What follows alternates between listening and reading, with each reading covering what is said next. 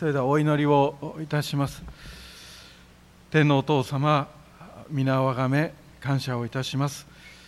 こうして見舞いで礼拝を捧げることができますことを感謝いたします。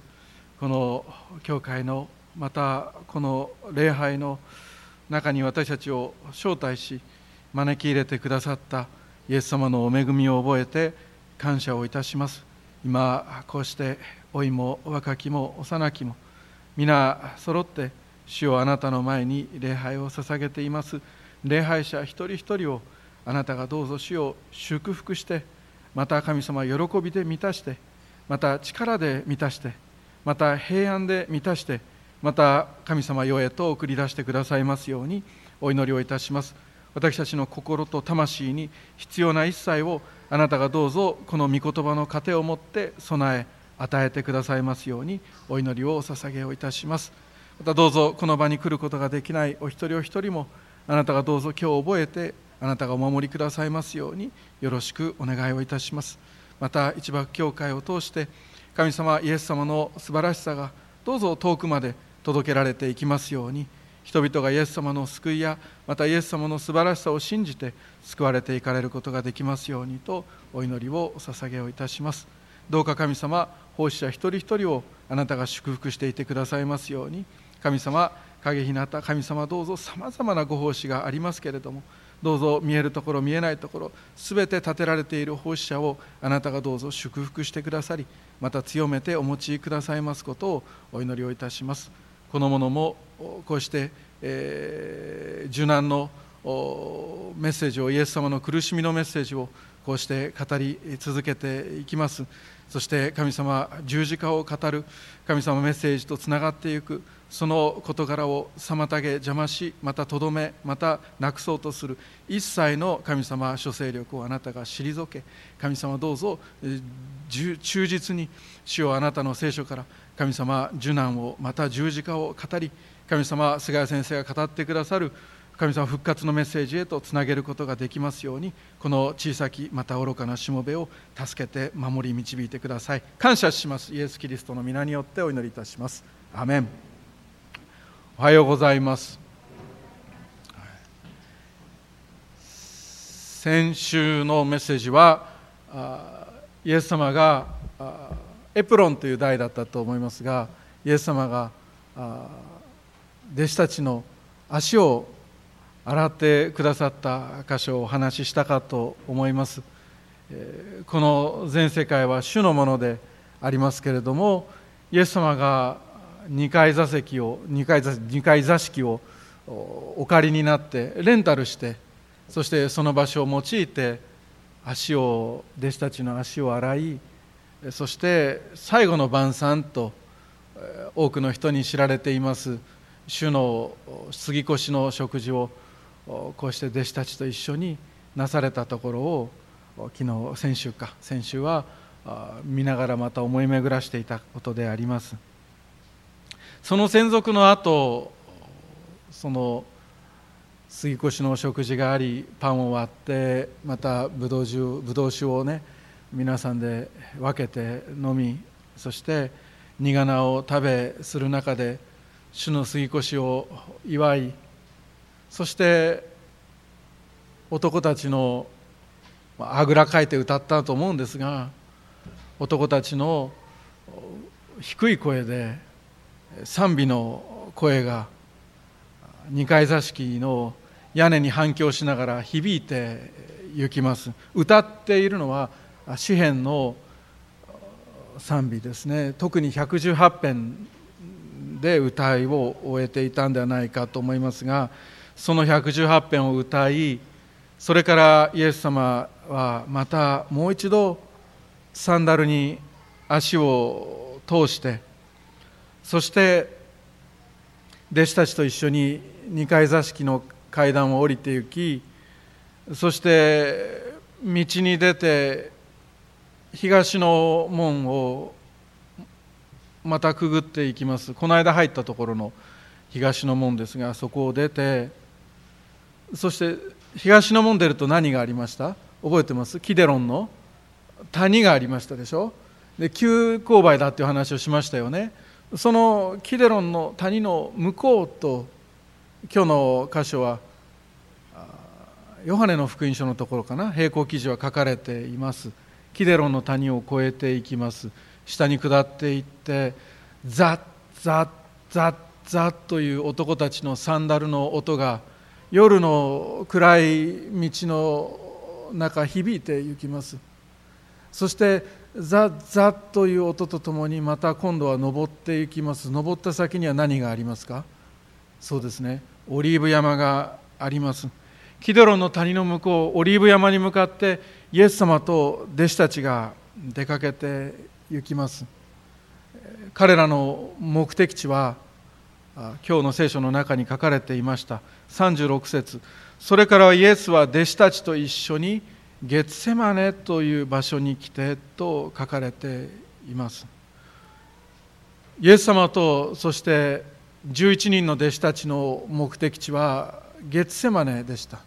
12人目のというかイスカリオテのユダは杉越の食事の最中に、えー、裏切る者が一人いるって言われてみんな弟子たちが不安になっちゃって私じゃないですよね私じゃないですよねって言った。ら私と一緒に鉢に手を浸している者がそれだと言ってそこにちょうどユダが手を浸していてあなたのなすべきことをせよと言われてそこでユダに何が入りました？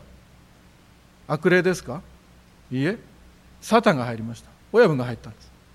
そしてユダがサタンに取り込まれて出かけていく。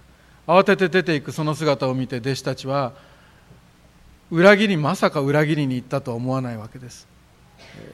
弟子たちはユダがいつもお財布握ってましたからなんか異量なものをファミマに行って買ってきてくれと言われたんじゃないかっていうことですよね。何かさっとそこら辺のコンビニで買ってきてくれって頼まれたんじゃないかと思ったんですが実際のところでイスカリオテのユダはこの後もう一度登場しましたでしょ？イエス様と11人の弟子たちはオリーブ山の中にあるゲッセマネというところに行きました。ゲッセマネっていうのは、まあ、私たちが翻訳された聖書を読んでますのでゲッセマネですが正式な名称はガット・シュマニームだと言われています。ガット・シュマニーム。ガット・シュマニーム。ガッチュマネ。ゲッセマネ。です。ええそう確かにちょっと無理がありましたがでもガット・シュマニームです、えガット・シュマニームはガットっていうのは機械のことです。マシーンのことを言います。でシュマニームっていうのは油そ油絞りのことです。ですからガットシュマニームって何ですか？油絞り機ですよね。でそのオリーブ山の一部少し開けた場所に大型の油絞り機が石臼の機械ですけれども動物かなんかで引いたかもしれませんがいくつも置かれていた場所であります。そこで油を絞って油を作る場所だったんですが何の油かお分かりになります？何油ですかって言ってオリーブ山ですから。オリーブオリーブオイルですね。オリーブが山ほど取れる場所でオリーブ絞りをするのは、まあ、理にかなってますよね。でそのオリーブのオイルを作る要はゲツセマネっていうのはオリーブオイル工場なんです。でそのオリーブオイル工場で夜オリーブオイル工場が閉まった後イエス様と弟子たちはよくそこで集会を持っておられました。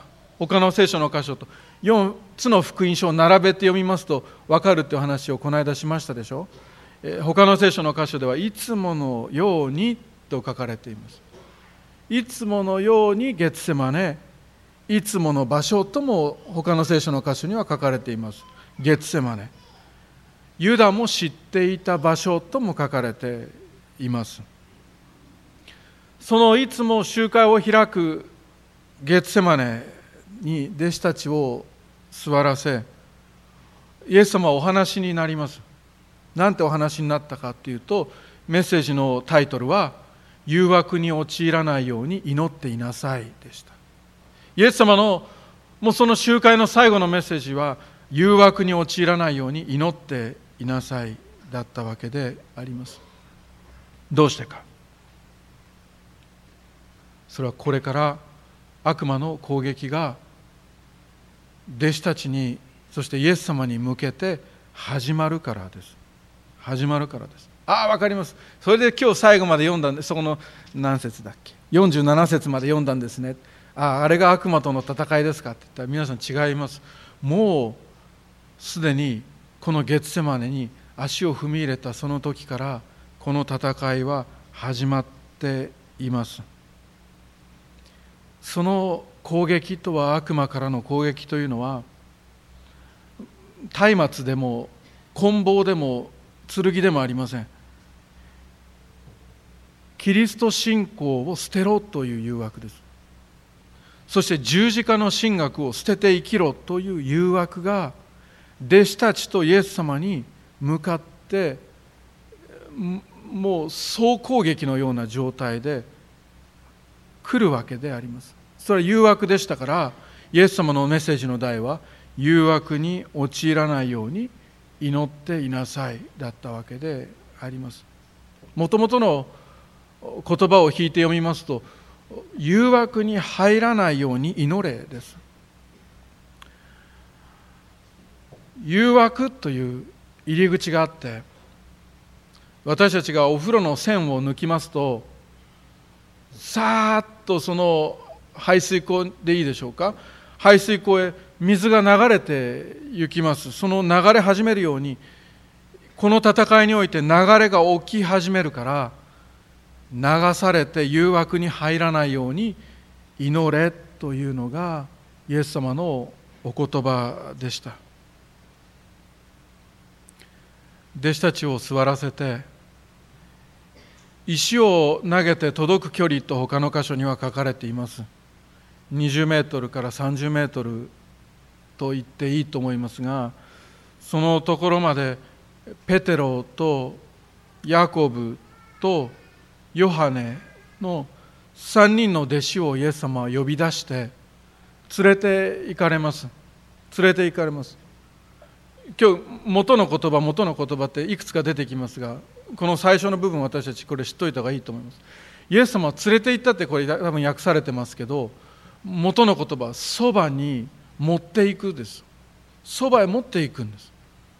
どうしてもイエス様が祈るにあってこれからイエス様がこの祈りの戦いを始めますけれどもそのところにあってこのペテロとヨハネとヤコブはどうしても必要な3人だったということでこの3人を持っていくんです。20メートル30メートル離れたところへ。一緒に持って一緒に連れていくそばにいてくれないと困るというそうしたイエス様の思いでした。そしてイエス様は祈り始めます。ところがこの祈りは今までのイエス様とは違う見たこともないようなイエス様のお姿だったわけです。イエス様はおっしゃいました。37節。そしてペテロとゼベダイの子2人を一緒に連れて行かれたがイエスは悲しみもだえ始められた。その時イエスは彼らに言われた。私は悲しみのあまり死ぬほどです。ここにいて私と一緒に目を覚ましていなさい。と言われるわけです。イエス様がおっしゃったのは私は悲しみのあまり死ぬほどですはこれね魂がとっても悲しいってイエス様は言ったんです。イエス様魂がとっても悲しい。で深く悩まれ痛みを含むようなニュアンスの言葉で悲しまれたと書かれているわけです。悲しみその悲しみが痛いからもだえ始められるわけです。その時に祈ったイエス様の祈りはとっても不思議な祈りでした。そしてその不思議な祈りは1時間続きます。イエス様が祈った祈りはこの杯を過ぎ去らせてください。この杯を過ぎ去らせてくださいでした。他の箇所ではこの時が自分から過ぎ去るようにとイエス様は祈って行きます。読みましょう。それからイエスは少し進んでいってひれ伏して祈られた。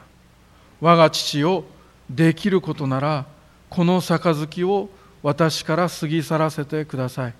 しかし私が望むようにではなくあなたが望まれるままになさってください。と子なる神御子イエス・キリストの望みではなく父なる神の望まれるままにしてほしいというイエス様のお祈りだったわけであります。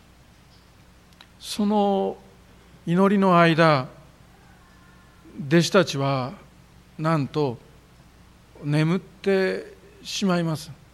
眠ってしまいます。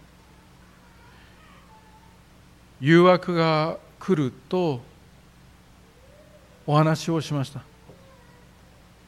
ユダが来る十字架が始まる暗闇の支配が始まる前に攻撃が起こるとお話をしました。その攻撃とは弟子たちを祈りの力に気づかせず眠らせてしまうという攻撃だったわけであります。それからイエスは弟子たちのところに戻ってきて彼らが眠っているのを見ペテロに言われた。あなた方はこのように1時間でも私と共に目を覚ましていられなかったのですか？誘惑に陥らないように目を覚まして祈っていなさい。霊は燃えていても肉は弱いのです。霊は燃えていてもというのはいい訳だとは思いますが御言葉は霊は用意ができていてもです。これから問題が起こるぞ。これから剣を持った人たちが迎えに来るぞ。これから十字架が始まるぞ。これから攻撃が始まるぞ。とさまざまな事柄についてよし来るなら来いと戦闘態勢に霊は入っていても肉体は弱いとイエス様はおっしゃっておられるのであります。幼稚園の運動会。子どもたちが走る。子どもたちが玉入れをする。それを見ながら次にマイクでお父さんたちが招集されます。お父さんたち徒競走の時間です。どうぞスタートラインに並んでお集まりください。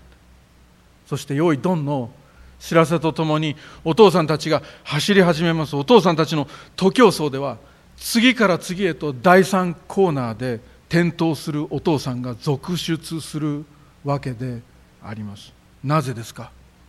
頭は走っていても体が眠っているからです。だから霊は用意ができていても肉体は弱い。だから祈っていなさいとイエス様は言われました。祈るって何をどう祈るんですかって言ったら私たちはよく分かっていると思います。我らを試みに合わせず悪より救い出したまえ。これだけでいいわけです。これだけでいいわけです。文語で祈っているのは文語が覚えやすいからです。文字を間違えずに覚えられるからです。そして覚えたことをあなたが自分の言葉で祈ればいい。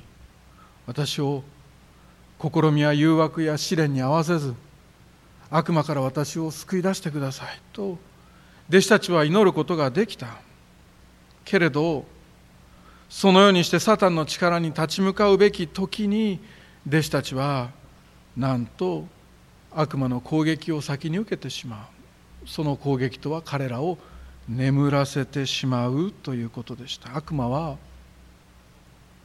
弟子たちが祈れないように彼らを眠らせたわけであります。おかしな話です。ブドウ酒を飲んだのは崇拝です。そして彼らは徹夜などなんてことのない職業に就いた20代の漁師たちです。どこで睡魔に負ける理由があるかっていうことなんです。ところが不思議に彼らは何度も何度も眠りに落ちてしまう。悪魔は私たちクリスチャンを実際的にね眠らせないにしても実際的なこの睡眠という形で眠らせるということは、まあ、するしないは別としてそんなことがなかったとしても信仰やあるいは神学において眠らせてくることがありますそれも一度だけではありません。目を覚ますたんびに何度も何度もです。祈りには力があるって先代の牧師に繰り返し繰り返しメッセージを聞かされたのに祈りには力があって祈りには私たちが想像を超えた働きを起こす力があるっていうことを私たちが何度も何度もこの人生の中で繰り返し体験してきているのにいつの間にかまあ祈らなくてもいいかとか祈りの力とか祈りにとかっていうのはちょっと過激だななんていうふうにして信仰的に神学的に眠らされてゆく。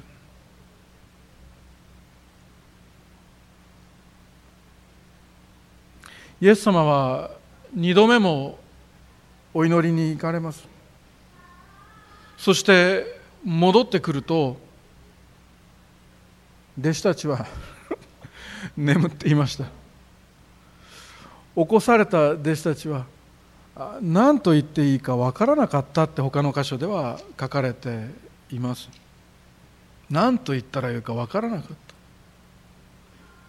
た。悲しみの果てに私は眠ったんですってそれが言いたかったんだと思います。弟子たちの言い分はそうだと思います。でも彼らは何と言っていいか分からなかった。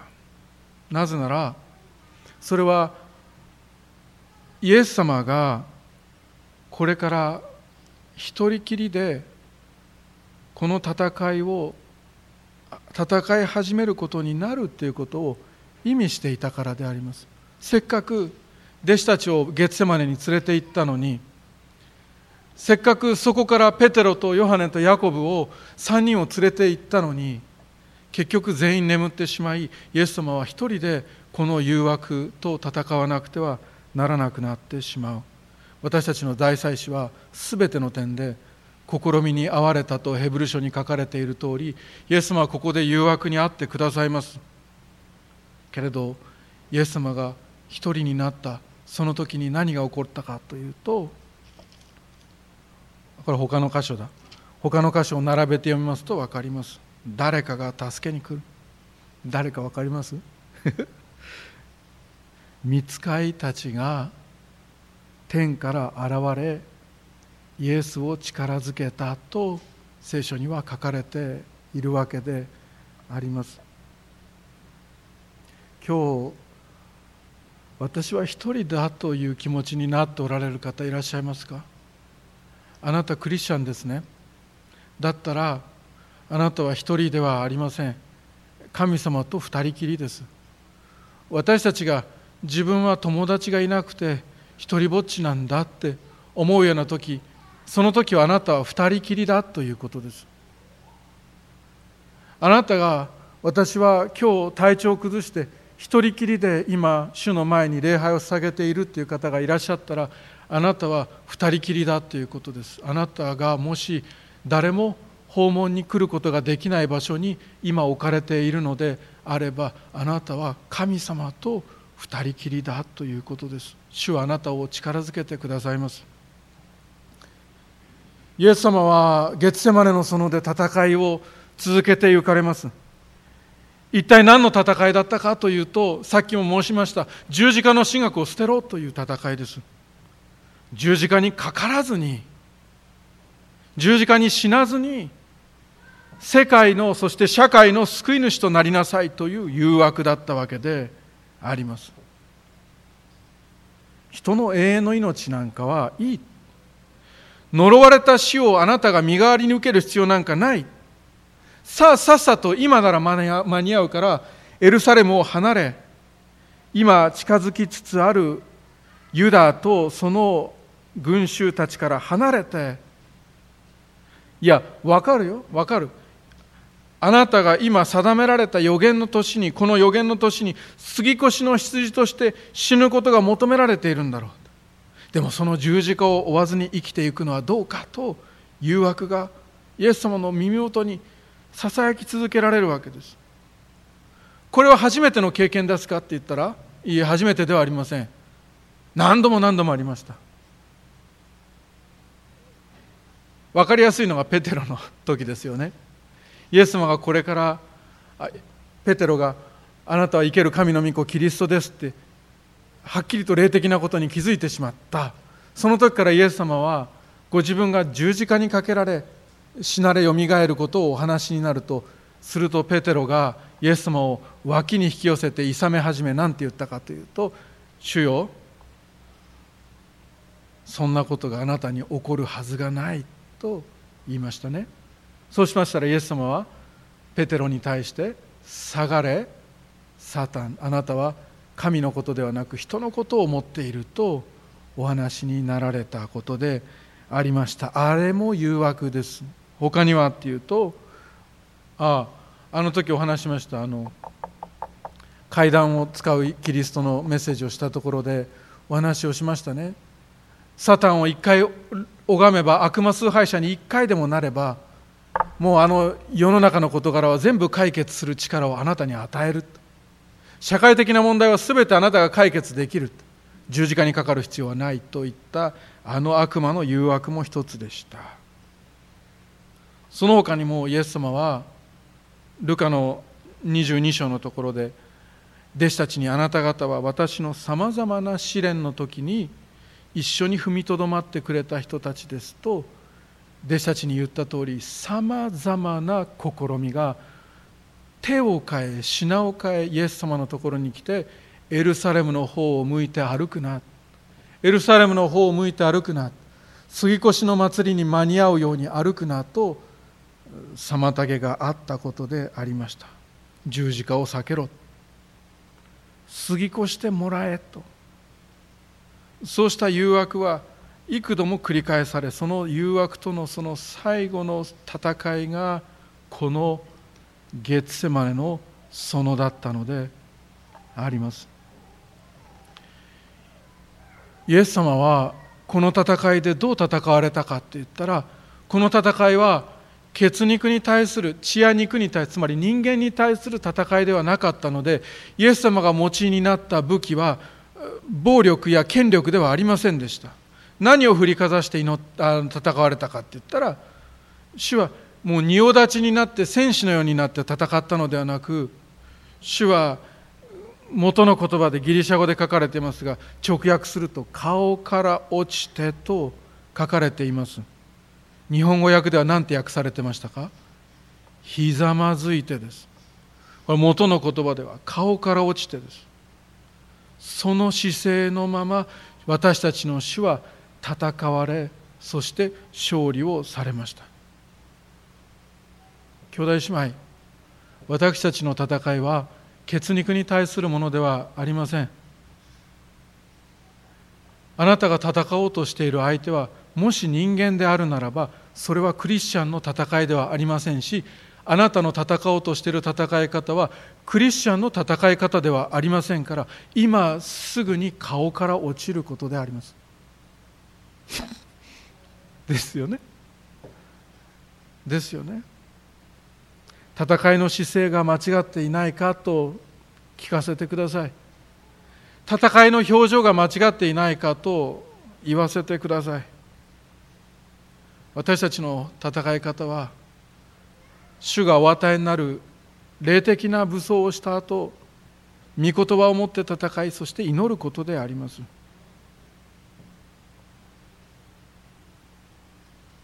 この教会の創設者の初代の牧師の松原和人先生っていう牧師先生がいらっしゃいましたがこの先生一幕教会が戦時中建てられましたが戦時中の一幕教会が爆撃で亡くなってしまったことがありました。爆撃で亡くなってしまった。その時和人先生はちょっと場所失念しました。東北だったかもしれません。確かあのさき先生から聞きましたので。どこか東北かどこかの伝道旅行に出かけておられてで戻ってきたら教会があった場所に建物がもうなくなってしまっている。見ると自分が使っていたとおぼしき布団が飛んでいったわけですよね。で落ちていたもうこれはダメださき先生も召されたかって思ったんだそうですね。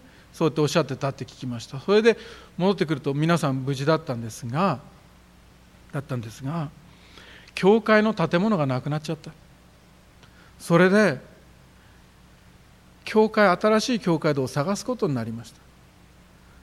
じゃあ先生お願いしますって言われて和人先生がその街道教会堂をね探すことになるんですが和人先生祈ってひざまずいて祈って座って祈って祈って祈って祈ってばっかりで全然物件探しに行かない。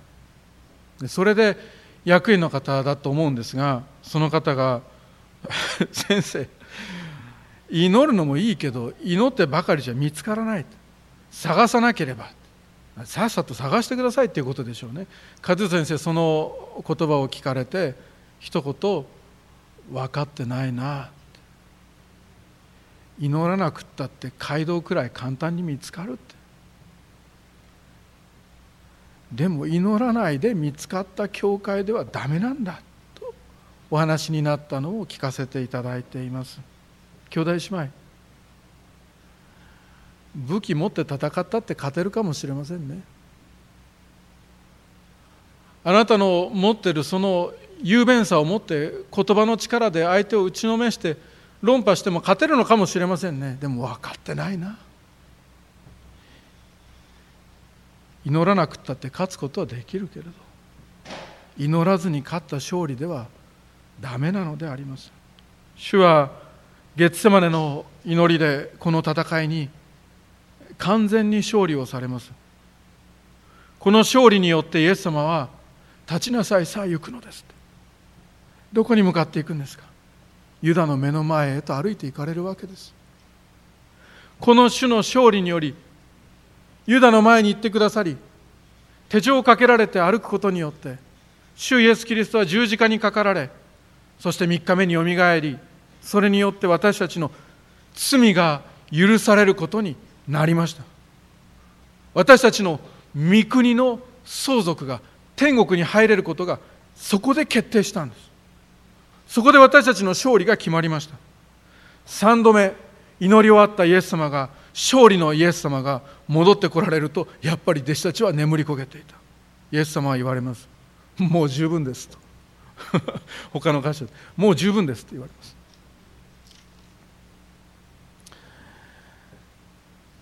それからイエスは弟子たちのところに来て言われた45節まだ眠って休んでいるのですか。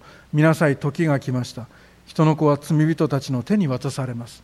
立ちなさいさあ行こう見なさい私を裏切る者が近くに来ていますと。本当の言葉は起きなさいでいいと思います。眠ってたからです。arise なんです英語だと。起きなさいなんです。起きなさい。目を覚ませ。さあ行くぞと。イエス様は弟子たちに言われた。十字架が始まるぞ時が来た誘惑には勝った。さあ十字架がこれから始まるぞとイエス様は言われたわけであります。するとイエス様を捕らえようと祭司長たちに派遣された下役群衆ヨハネの福音書を見るとやっぱりヨハネの福音書は説明書きになっています。一体と呼ばれる千人隊。実際千人隊はね千人集まることないです。600人です大体。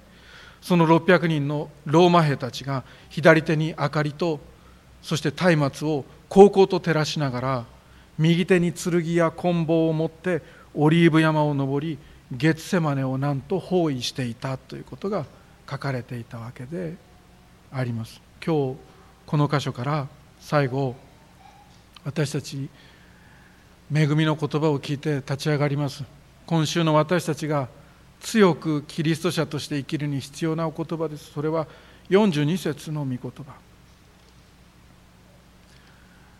イエスは再び2度目に離れていってここからです。我が父を私が飲まなければこの杯が過ぎ去らないのであればあなたの御心がなりますようにと祈られたイエス様が飲まなければ過ぎ去らない消えないなくならない杯って一体何か。そしてイエス様が飲んでくださったならば過ぎ去っていく杯とは一体何か。というと聖書の中にいくつも書かれています。杯として書かれている御言葉はイザヤ書の51章もそうです。イザヤ書51章17節はあなたは主の手から憤りの杯を飲みです。そしてエレミア書の25章15節ではこの憤りの葡萄酒の杯を飲ませようです。ヨハネの黙示録の16章19節には神は大バビロンを忘れずご自身の激しい憤りの葡萄酒の杯を与えられたです。主が飲まなければなくならない杯そして飲んでくださればなくなる杯というのは罪に対する神の怒りの杯です。それは正しい裁き。正義の裁きのことです。イエス様が飲まなければなくならない。そのまま私たちのものとなる。その杯とは死後に起こる。私たちの罪を裁く。最後の審判であります。でもイエス様が代わりに飲まなければそのまま私たちのものになってしまう。その裁く相手を探し続けるレーダーのようなものです。その杯。それは私たちの地獄永遠の滅びのことでありました。最後の審判です。しかしイエス様が代わりにあなたのあなたのそして私の代わりに身代わりに受けてくださったのが神の怒りの杯でありました。イエス様がこの後お受けになったその怒りの杯十字架の死は私たちの私もメッセージしますけど繰り返しメッセージしますけどでも全然分かってないと思います。私たちの想像できるようなものではありませんでした。イエス様は英雄としてこの十字架の上に一人のご自身の死を死んだんじゃないんです。そんなものではない。何億何十億。数えきれない人の死をあの死の十字架の上で死なれその裁きを受けられたわけであります。どうだお前の身代わりに俺は死んでやったぞ。かっこいいだろうじゃないんです。なんと数えきれないほどの人の罪を担ってその受けるべき死をご自身が何億回何十億回と数えられるような死をイエス様があの十字架の上でお受けになったわけであります。そりゃこの杯を私から取り除けてくださいですよ。それに加えて神の怒りです。父なる神様はイエス様が十字架の死をお受けになられた時にそばにいなかった。そばにいないだけでなく敵としてイエス様をご覧になっておられたわけであります。なぜなら裁きだからです。ヨハネの福音書の16章32節にはねイエス様がね弟子たちは私のことを捨てて私は一人きりになるけれどもでも私は一人きりじゃない一人ぼっちじゃないって言われます。父なる神が私と共におられるからだと言われます。月様の時も見つかいが一緒だった。一緒におられたんでしょう。ずっと一緒におられたんでしょう。でもあの十字架にかかられたあの瞬間あの時我が神我が神どうして私をお見捨てになったんですか？と御子イエス・キリストは父から切り離されて捨てられるという経験をされます。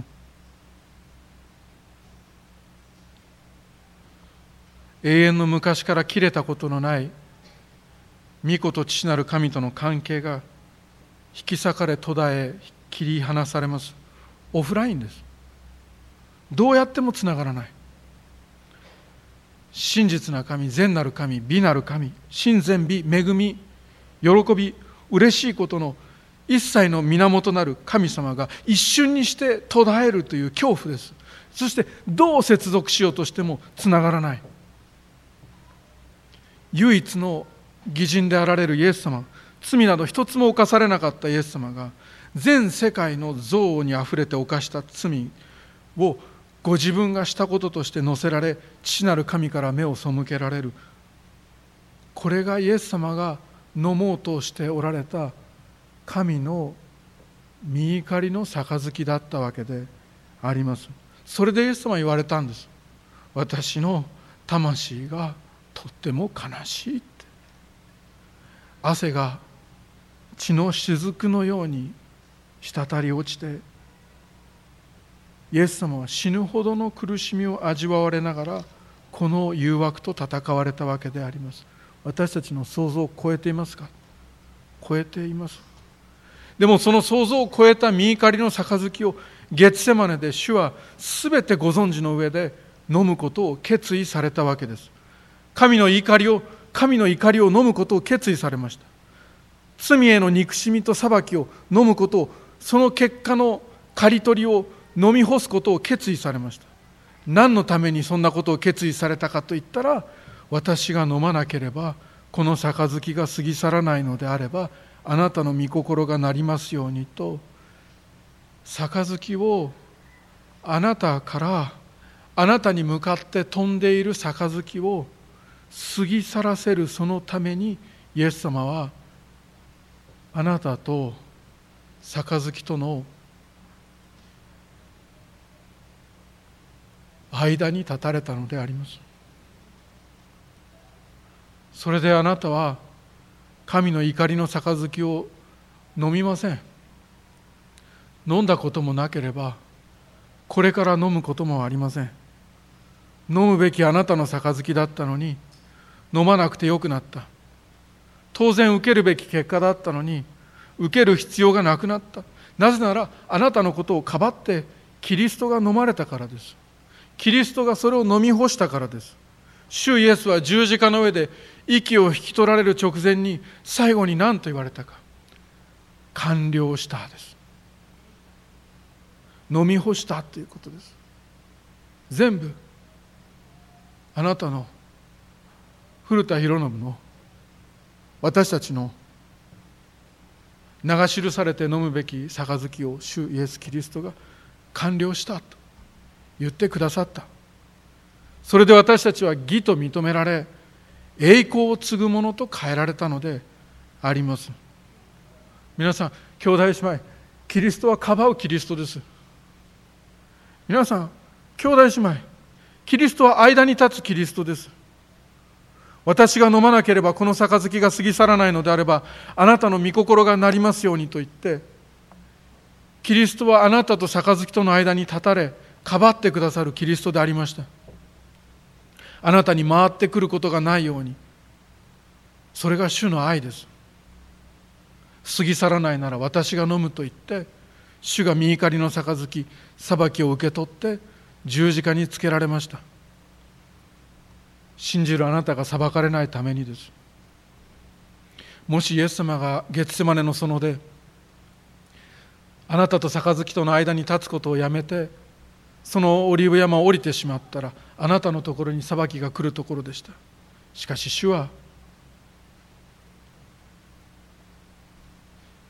主イエス・キリストは杯とあなたとの間から逃げなかったしそして今もそしてこれからも逃げることはありません。もうちょっとちゃんと言えばイエス様は兄弟姉妹杯と教会との間に立たれたのであります。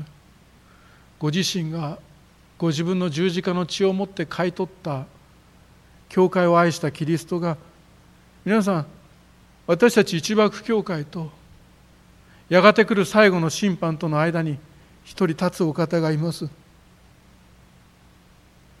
ちょうど赤ちゃんの前に猛毒の入ったコップが置かれていたら必死になって親が赤ちゃんとコップとの間に立つように主イエス・キリストは今もこの教会と御子イエス・キリストを信じるすべての教会と裁きとの間に立ってくださっています。そしてこのキリストは今も取りなし手として立っていてくださる。やがての裁きの時には弁護人としてあなた方を弁護する方がいますと言って立ってくださる。あなたと見怒りとの杯との間に立ってくださった主イエス・キリストは私たちの試練の時にも間に立ってくださる方です。試みの時にも私たちの前に立ちふさがって私たちをかばってくださる方であります。私たちの何とも言葉にできない悲しみの時にも主は私たちの方を向いて背中を悲しみに向けて私たちを鳥がヒナをかばうようにかばってくださる方であります。あなたの痛みの時にあなたを守ってくださる方でありオリーブ山を登ってあなたのもとに来ようとするあらゆる暗闇の力とあなたとの間に立って誰を探すのかと言ってくださる方であります。振り返ってみて。今も生きていられるのはこの命が守られたのはどうしてか。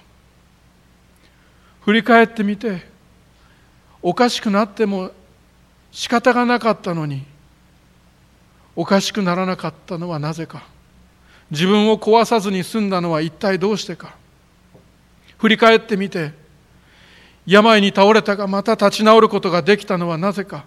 振り返ってみて手術室から無事に出てくることができたのはどうしてか。振り返ってみて愛する人を失ってなお立ち直りもう一度微笑むことができるようになったのはどうしてか。振り返ってみてさまざまな試練にもかかわらずふるいにかけ続けられてもかけられてもキリスト信仰を失わなかったのはなぜか。振り返ってみてさまざまな攻撃にもかかわらずまた迫害に次ぐ迫害を耐え抜いて十字架と復活を信じるクリスチャンであり続けることができたのはどうしてか。それはあなたと暗闇との力の間に勝利者として立ってくださった方がいたからであります。そしてこの方は今もこの方はこの地上でもこれからも御国でもそのようにしてくださいます。たとえ世界中があなたに背を向けたとしてもこの方はあなたのために苦しまれあなたのために愛を尽くしてくださった方で愛を極みまで表してくださった方であるこの方はあなたのことをかばい続けてくださいます。この方の名は何ですか？その力強い方のお名前は何ですか？勝利者の名は何ですか？聖なる皆は何ですか？この方の名はイエス・キリスト我らの主我が主我が神我が王なる救い主であられます。この方以外には誰によっても救いはありません。天の下でこの皆のほかに私たちが救われるべき名は人間には与えられていないからであります。お祈りをいたします。天のお父様皆をあがめます。父なる神様あなたの身怒りの裁きのことをこうして語りましたが一体誰が御子を使わして私たちを救おうと計画されたのかは私たちは聞かないままでこの説教を終えようとしています。私たちが身怒りの杯を飲むことがないようにと私たちの知らないところで地のもといが定まる前からあらかじめキリストイエスにあってご計画くださったのは父なる神様あなたです。愛なる主よあなたをあがめ賛美します。御子なるキリストよあなたが私たちの罪のために十字架にかかりよみがえってくださったことを感謝します。聖霊なる神よ今私たちの心の内にあって希望を持たせてくださったことを感謝します。どうか主よどうぞこの希望と力による神様あなたの愛からいただく勇気とまた喜びと平安と力を持ってまたもう一度神様キデロンの谷を下って私たちを世へと使わせてください。そこで私は私たちは明るく輝いてみたいと思います。そこで私たちは地の塩となってみたいと思います。どうか私たちを使わしたまえ。御子イエス・キリストの皆によってお祈りいたします。アメン。